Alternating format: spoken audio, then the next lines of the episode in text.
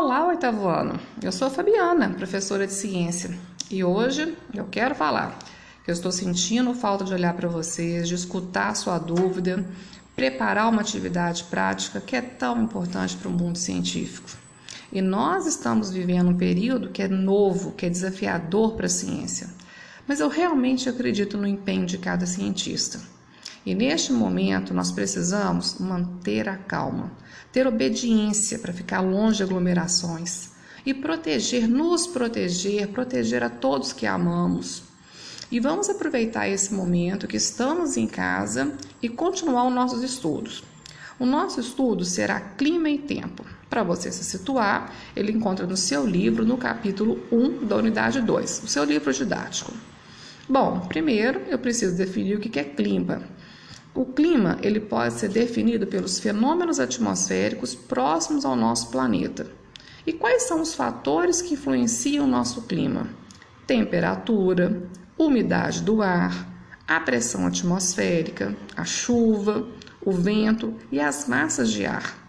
Esses fatores eles estão muito bem representados na televisão, em telejornal. Eles mostram o clima-tempo eles mostram a umidade relativa do ar, qual a região que está chovendo mais, qual a região que está chovendo menos, como que isso impacta na nossa vida. E eu quero agora aproveitar e fazer uma ponte com a geografia. Lembrar que as temperaturas mais altas do nosso planeta, elas estão nas latitudes mais baixas. E lembrar também da nossa aula que nós já comentamos sobre a radiação, radiação solar. A radiação solar na hora que ela está atingindo o nosso planeta, ela não consegue atingir de maneira uniforme. Já foi comentado, já foi visto em outras aulas, que o nosso, nosso planeta ele vai ter um eixo de inclinação. Então, a maneira que a radiação solar ela chega até o nosso planeta, ela vai influenciar, provocando uma movimentação desse ar. Na hora que o ar está em movimento, é o vento. E nós temos aparelhos que nós podemos medir a velocidade, a direção desse vento. Os aparelhos são catavento, biruta e anemômetro. Bom, então a gente pode compreender a formação da brisa, brisa diferente de vento. Nós vamos ter a brisa marinha e a brisa terrestre. Lembrando da aula sobre densidade, o ar quente sobe, o ar frio desce formando aquelas correntes de convecção, e nas correntes de convecção nós temos um transporte de matéria. E nós podemos refletir um pouco sobre o nosso comportamento em relação ao nosso planeta. O clima, a temperatura, o vento, existem fatores externos, mas nós temos fatores internos também. Como que o homem está se comportando mediante as alterações climáticas? São momentos de reflexão muito importantes para a gente nesse momento.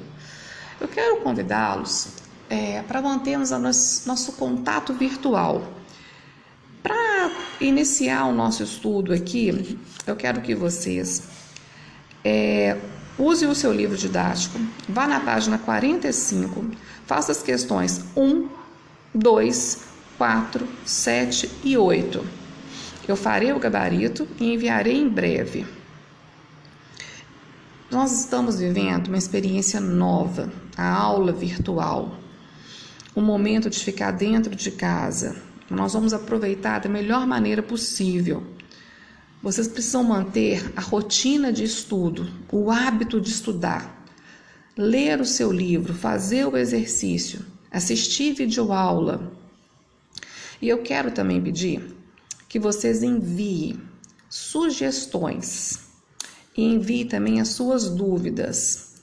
Pegue um papel, escreva no papel suas dúvidas, suas sugestões e passe isso para o nosso contato aqui do Office 365. O nosso trabalho vai ter muito sucesso, com muita organização desde o início.